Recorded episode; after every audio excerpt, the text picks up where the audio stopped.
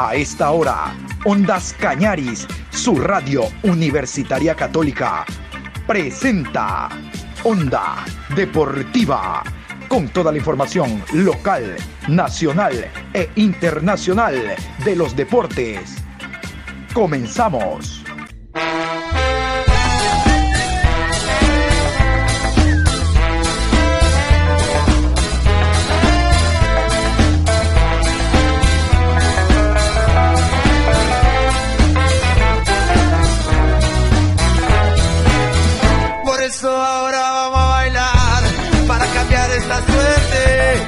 Sabemos gambetear para ausentar la muerte.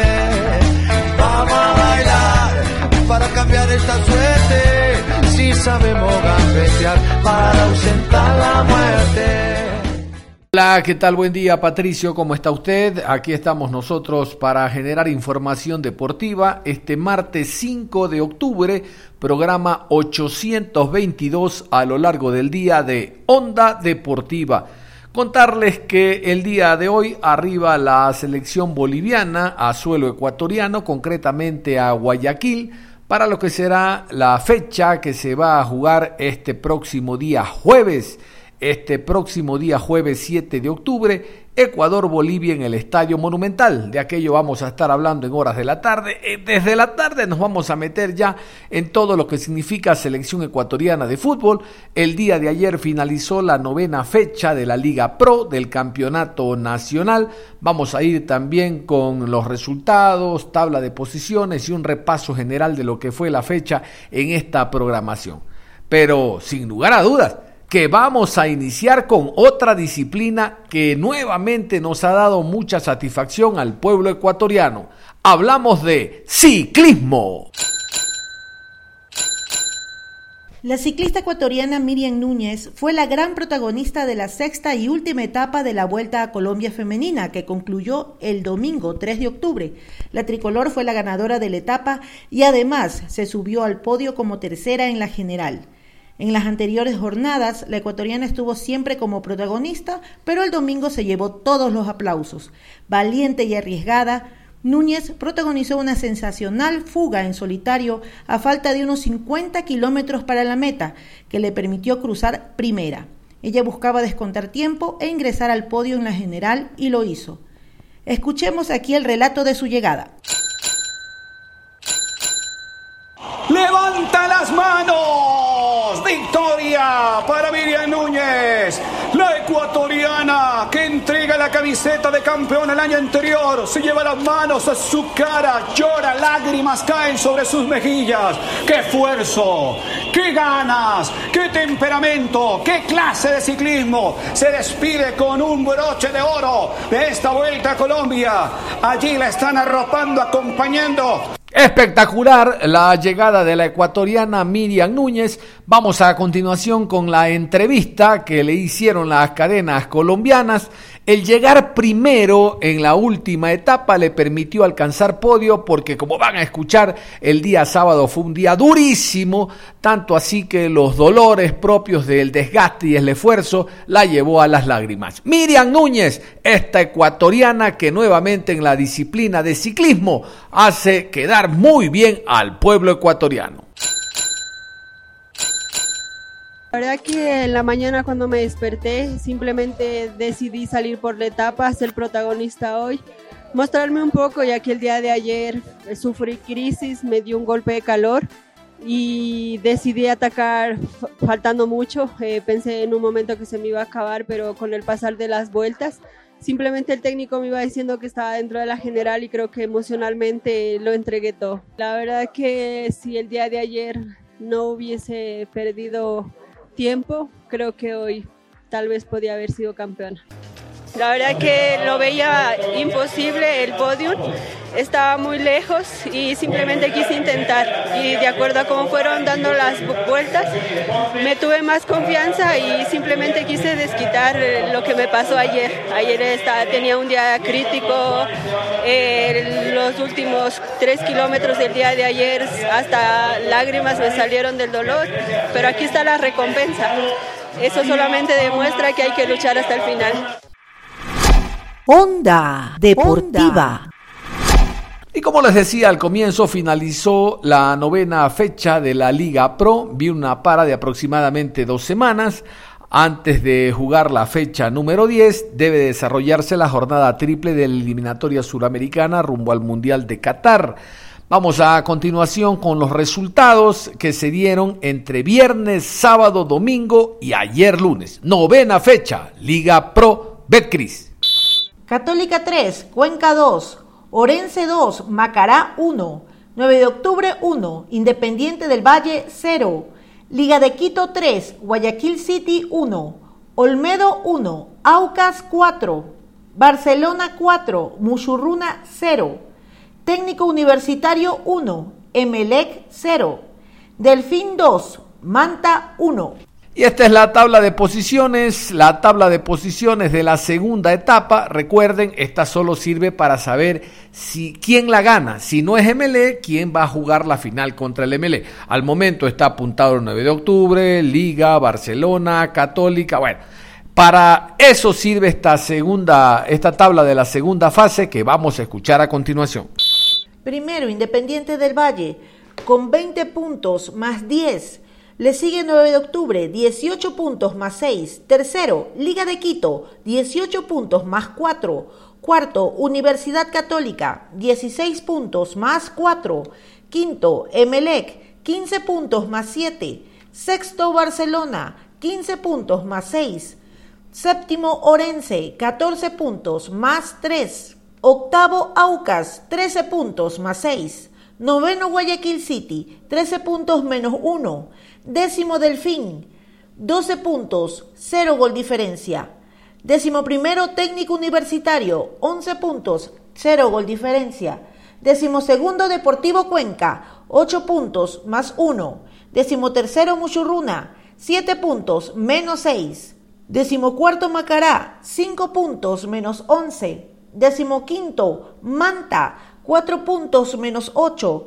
Decimosexto Olmedo, 1 punto menos 23.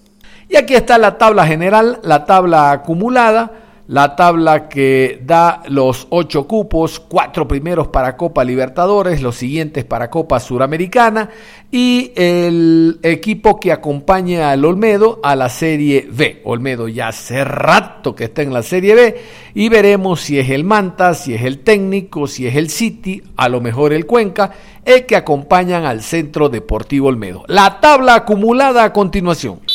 Liderando la tabla Emelec con 49 puntos más 22. Le sigue Independiente del Valle, 47 puntos más 19. Tercero Barcelona, 46 puntos más 24. Cuarto, Liga de Quito, 43 puntos más 7. Quinto, Universidad Católica, 41 puntos más 15. Sexto, 9 de octubre, 38 puntos más 7. Séptimo, Aucas, 32 puntos más 7. Octavo Muchurruna, 32 puntos más 2. Noveno Delfín, 30 puntos menos 6. Décimo Macará, 28 puntos menos 11. Décimo primero Orense, 26 menos 7. Décimo segundo Deportivo Cuenca, 24 menos 3. Décimo tercero Técnico Universitario, 24 puntos menos 6. Decimocuarto, Guayaquil City, 23 puntos menos 20. Decimoquinto, Manta, 20 puntos menos 15. Decimosexto, Olmedo, 10 puntos menos 37. Hubo uno de los partidos con un resultado muy abultado, de a 4, de a 4 marcó el conjunto del Barcelona. Claro que Aucas también marcó 4 visitantes, pero fue Olmedo 1, Aucas 4. Este resultado del Monumental abultado fue Barcelona 4, Muchurruna 0.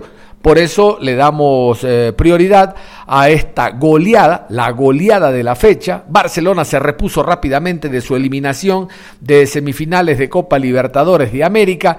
Le marcaron dos en Brasil, dos en Ecuador, fueron cuatro goles. Bueno, Barcelona tiene la memoria intacta y le devolvió cuatro al conjunto de Muchurruna. A propósito de Muchurruna, vamos a escuchar a Giovanni Cumbicus, el director técnico ecuatoriano que dirige a los del Ponchito prácticamente lo que habíamos planeado para este partido cambió enseguida, ¿no? Sabíamos que teníamos plantear un partido donde tratar de generar cierta igualdad numérica sobre el último tramo en, eh, nuestra línea defensiva, ya que Barcelona eh, cuando ataca posiciona sus laterales muy arriba, eh, los dos extremos van por dentro y el delantero, ¿no? Tienen cinco jugadores en ataque o posicionan cinco jugadores en ataque y bueno, nosotros planteamos una línea de cinco para tratar de igualar eh, los duelos. Esa fue la idea y tratar de, no generarles, eh, que no nos generen, perdón, mucho espacio para nosotros poder controlar ahí y cuando recuperamos la pelota sabíamos que iban a dejar espacios como para poderles hacer daño e intentar que nuestras transiciones sean efectivas y poderlos golpear, ¿no? Esa era la idea. Pero a los tres minutos eh, ir perdiendo el partido, eso nos obligó a salir un poco más. En el primer tiempo, pese a eso, tuvimos la posibilidad de haber empatado con una pelota clara que tuvo Murillo como para definir que le pegan el rostro a, a Burray y a lo mejor tratar de, de, nuevamente meternos a lo que habíamos buscado, pero eso obviamente nos obligó a tomar un poco más de riesgos. En el segundo tiempo la idea era así, salir, intentar proponer, pero eh, no perder la solidez, porque sabemos que Barcelona es un equipo que con espacios tiene jugadores con muchísima calidad tiene jugadores con muy buen pie, con muy buena visión y que en el último tramo nos iba íbamos a sufrirlo si es que no nos recomponíamos rápido o no recomponíamos rápido nuestra estructura. Y eso que fue lo que pasó. Dos jugadas en el segundo tiempo donde eh, teníamos para finalizar nosotros, no pudimos finalizar bien y Barcelona aprovechó los espacios que le dejamos con los jugadores que tenía, donde terminaron y finalizaron jugadores, las jugadas y terminaron en gol. Obviamente que, que, modificó mucho porque esa era la idea, tratar de no darle espacio al rival, que no tenga espacio, tratar de presionarlo cuando va sobre los costados o obligarlo a que termine la jugada cuando la pelota va sobre los costados para poder nosotros ganar esa segunda pelota y poder eh, atacar o manejar nosotros a partir de ahí de la recuperación. Pero lastimosamente cuando empezamos tempranamente, mm, yo creo que no, es, no entramos tan concentrados como debíamos en una clase de partido con este por el rival y por lo que nos estábamos jugando y eso nos terminó costando eh, el, partido como terminó. ¿no? Hoy vimos que Damián Díaz estaba muy libre. ¿Cuál era la orden de parte suya en todos estos 90 minutos?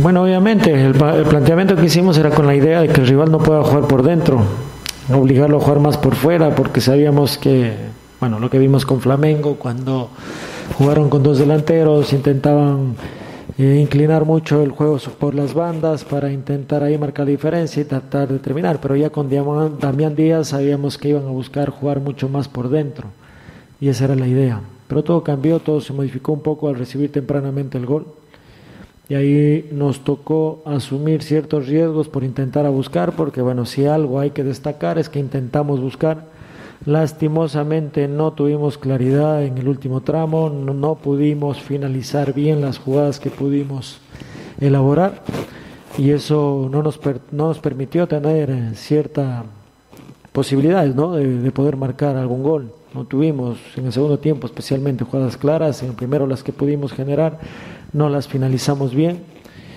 y ahí radica un poco la diferencia. Barcelona da la sensación que fue un poco más efectivo, porque las posibilidades que tuvieron, las transiciones que pudieron organizar, especialmente en el segundo tiempo, las pudieron finalizar y terminaron en, en gol, ¿no? Ahí radica un poco. Pero bueno, en definitiva ese era. Sabíamos que eh, al asumir un poco más de riesgos íbamos a si no éramos efectivos, si no las finalizábamos a nuestros ataques, íbamos a tener complicaciones y eso era lo que tratábamos de evitar también, organizando rápido, recomponiendo rápido para no darle posibilidades al rival, pero lastimosamente no lo pudimos lograr. ¿no? Algunas variantes tuvo que realizar el técnico eh, Fabián Bustos, sobre todo para la segunda etapa, era evidente el desgaste, no solo físico, sino de concentración que tuvieron los jugadores durante todo este tiempo y por lo connotado de los rivales. Después de la jornada dominical, Barcelona le ha dado tres días de descanso a sus jugadores. El Orense, por ejemplo, jugó el sábado, entrenaron ayer, eh, entrenaron el domingo y resulta que les dio tres días también a sus jugadores. El equipo del Macará entrenó ayer lunes y desde hoy martes les da tres días a los jugadores. De manera diferente toman el descanso necesario para sus plantillas los directores técnicos. Vamos a ir entonces con Fabián Bustos, quien habla de lo difícil, siempre serán difícil todos los partidos, esta victoria 4 por 0 ante el Mushuk Runa. Siempre es bueno ganar, lo necesitamos porque es importante seguir compitiendo y, y seguir estando con posibilidades. Eh, convertir goles también eh, emocionalmente ayuda. Creo que el equipo generó muchas situaciones contra un rival, contra un muy buen rival que también vino a buscar sus posibilidades, que en algún momento eh, tuvo sus chances. Ya el segundo tiempo me parece que ya fueron más marcados en nuestro nivel. pero bueno, ahora viene una para que no es para, nosotros vamos a seguir trabajando eh, dentro de la planificación, hacía mucho no teníamos un día libres y bueno, es importante para recuperar fuerza, pero seguramente vamos a trabajar bien hasta el próximo sábado, vamos a tener libre el próximo domingo y luego ya viene semana de campeonato, donde uno cuando consigue resultado eh, se trabaja con mucho más, eh, con mejor ambiente y eso nos viene bien, así que tenemos que trabajar en todo, en lo táctico, en la efectividad, en la generación, en la parte defensiva y, así vamos a hacer. Profe, eh, en parte del primer tiempo lo noté que estaba algo disgustado. ¿Qué, era la, ¿Cuáles eran las indicaciones que daba? Porque no sé si unos errores en la salida o malos pases o que no podían iluminar la jugada. ¿Cuál era la, lo que no le estaba gustando a ese equipo en el primer tiempo? Buenas noches, profe. La verdad que siempre tengo que agradecer a los jugadores la entrega, el compromiso, la actitud, eh, la aplicación que tienen, y uno siempre quiere más y lo que le indicaba es que me parecía y, leía el partido como que podríamos haber convertido el segundo gol más rápido y no, no tener algunos, eh, algunas jugadas como ellos tuvieron, que una o dos muy claras. Eh, y eso es lo que mm, más que nada trataba de, de, inculcarles, que teníamos que ser más, seguir siendo agresivo y más efectivo, que lo estábamos dominando territorialmente, pero no estábamos eh, convirtiendo goles, que era lo que te ayuda a, tener tranquilidad. Y mientras el partido no, no marque una diferencia de goles, obviamente siempre van a tener la expectativa del rival de, de, empatar. Entonces, seguramente que si hubieran empatado, eh, hubiera cambiado otra vez el partido con, con mucho más complicaciones para nosotros para, para convertir. Por eso viendo todo ese panorama, sentía que en el primer tiempo tendríamos que haber eh, golpeado antes y tratar de definir el partido antes. Después del segundo creo que sí lo hicimos. ¿Qué se le indicaba en el inicio del segundo tiempo a Byron Castillo y a Donis Preciado? Que seguramente por esa banda también, al menos en la primera mitad, eh, estuvo un poquito baja la producción, digamos, de estos dos jugadores. Quizás alguna indicación específica para lo que fue la segunda mitad, profe, buenas noches. Bueno, justamente lo que le, indicaba es que teníamos que ser, tener esa agresividad, asociarnos, triangular y generar dos contra dos, tres contra dos, dos contra uno, para tratar de provocar eh, situaciones de, peligro y, terminar de definir el partido. Me gustó mucho más el segundo tiempo, me parece que sí lo hicimos mejor. Eh, pero bueno, eso es lo que le pedíamos. Eh, ya cuando después salió Mario y retrocedió Perlaza, eran los laterales bien anchos, profundos y con mucho juego interior con todos los volantes. La idea era convertir, convertir goles y bueno, y por suerte lo hicimos el segundo tiempo. ¿En qué se va a dedicar a trabajar eh, todo este, en esta para de eliminatorias? Y además, que nos cuente un poquito el gesto técnico, especialmente de ese hermoso gol que no, nos brindó Carlito Garcés, profesor de su óptica.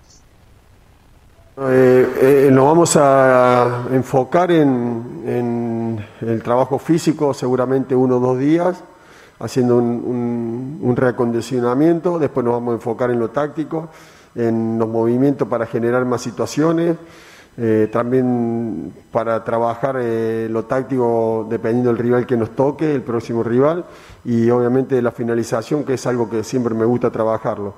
Después el gol de Carlos presionamos, es una linda jugada en la cual eh, presionamos en ataque, recuperamos, la tenemos, hacemos 10 toques, la, seguimos manejando, la pelota va, hacemos control con Javier porque ya está finalizando el primer tiempo, jugamos vertical con Carlos, ganamos la segunda pelota con Damián, ya Byron se posiciona en, en ofensiva y es un centro bárbaro de Byron Castillo y una chilena o media chilena, le decimos nosotros en Argentina, de, Carlito, que fue un, lindo gol y para, para, que siga agarrando confianza.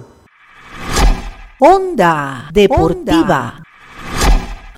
Muy bien, ahí paramos entonces lo que tiene que ver a Liga Pro Betcris, Campeonato Nacional. Hay una para, como les decía, de dos semanas y nos metemos al tema selección ecuatoriana de fútbol, de la cual vamos a hablar en horas de la tarde y de aquí en adelante hasta la próxima semana, porque se vienen tres partidos, el jueves locales ante Bolivia, luego visitantes el domingo ante la selección venezolana en Caracas y la próxima semana, jueves 14, visitantes en Barranquilla ante la selección colombiana.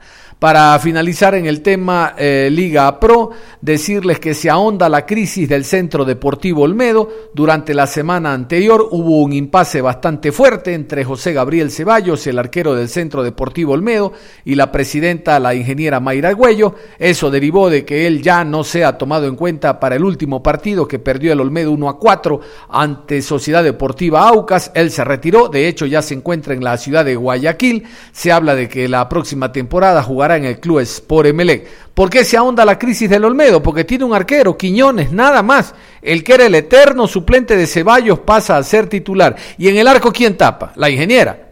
No, hay, pues, no hay, no hay eh, arquero suplente. Se ha cansado Miguel Ángel Orde de decir, pueden inscribir juveniles. Juveniles está abierto todo el año, pero nadie sabe, nadie conoce, nadie eh, da una razón del por qué no se inscriben juveniles en el Centro Deportivo Olmedo, por lo menos para completar nómina. Interesante, dejamos entonces la Liga Pro con equipos como Católica, Liga, Barcelona, 9 de octubre, que están a la casa de Independiente del Valle.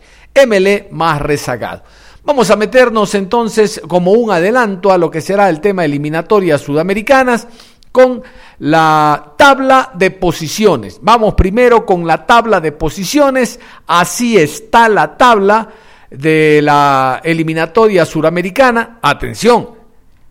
Brasil y Argentina, que están en el primer lugar, tienen un partido menos. Eso hay que tomarlo en cuenta. Aquí, la tabla de posiciones. Primera posición Brasil, 24 puntos más 17. Le sigue Argentina, 18 puntos más 9. Tercero, Uruguay, 15 puntos más 3. Cuarto, Ecuador, 13 más 5. Quinto, Colombia, 13 puntos, 0 gol diferencia. Sexto, Paraguay, 11 puntos menos 2. Séptimo, Perú, 8 puntos menos 9.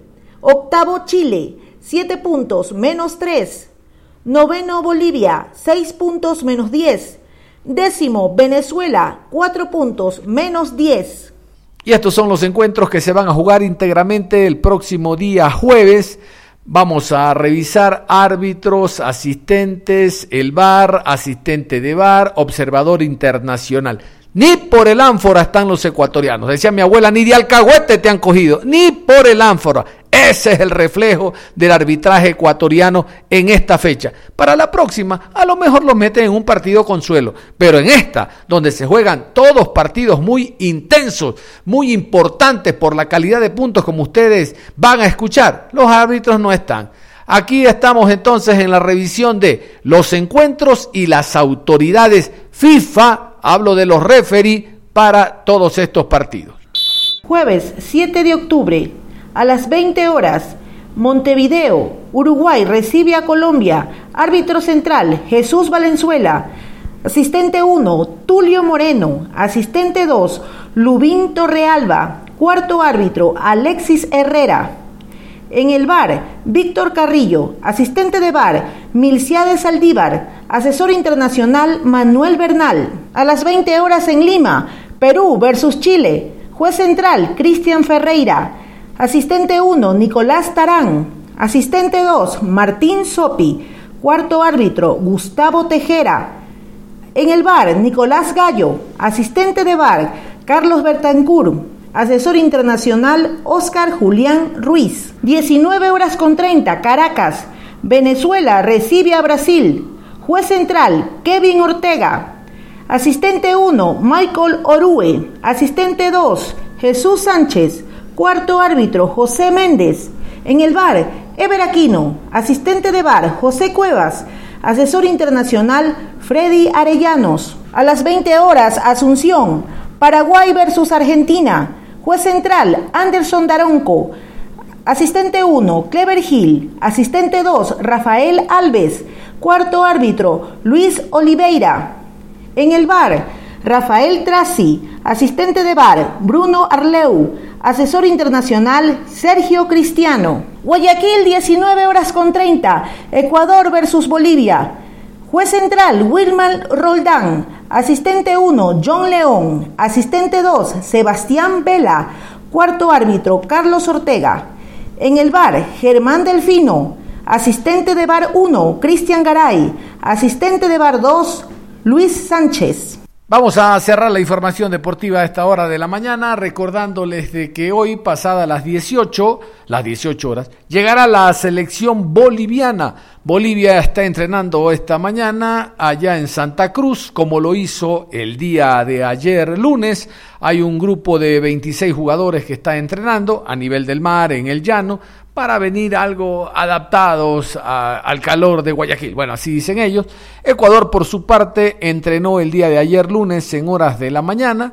Hoy nuevamente lo está haciendo en estos momentos en eh, la cancha alterna al Estadio Monumental, la Sigifredo Capito Chuchuca, y desde el hotel, hoy a las 13 horas con 30, dará una rueda de prensa el técnico Gustavo Alfaro. Única, único contacto con la prensa deportiva nacional e internacional que tiene el director técnico en la previa al partido el día de hoy. Vamos a eh, estar atentos. Si mañana César Farías también decide conversar con la prensa deportiva nacional e internacional, aunque generalmente el técnico venezolano no acostumbra. Ahora sí, cerramos la información deportiva a esta hora de la mañana, invitándolos a que continúen en sintonía de Ondas Cañaris. Ya llega Juan Pablo Moreno Zambrano con actitud positiva. Un abrazo, hasta la tarde.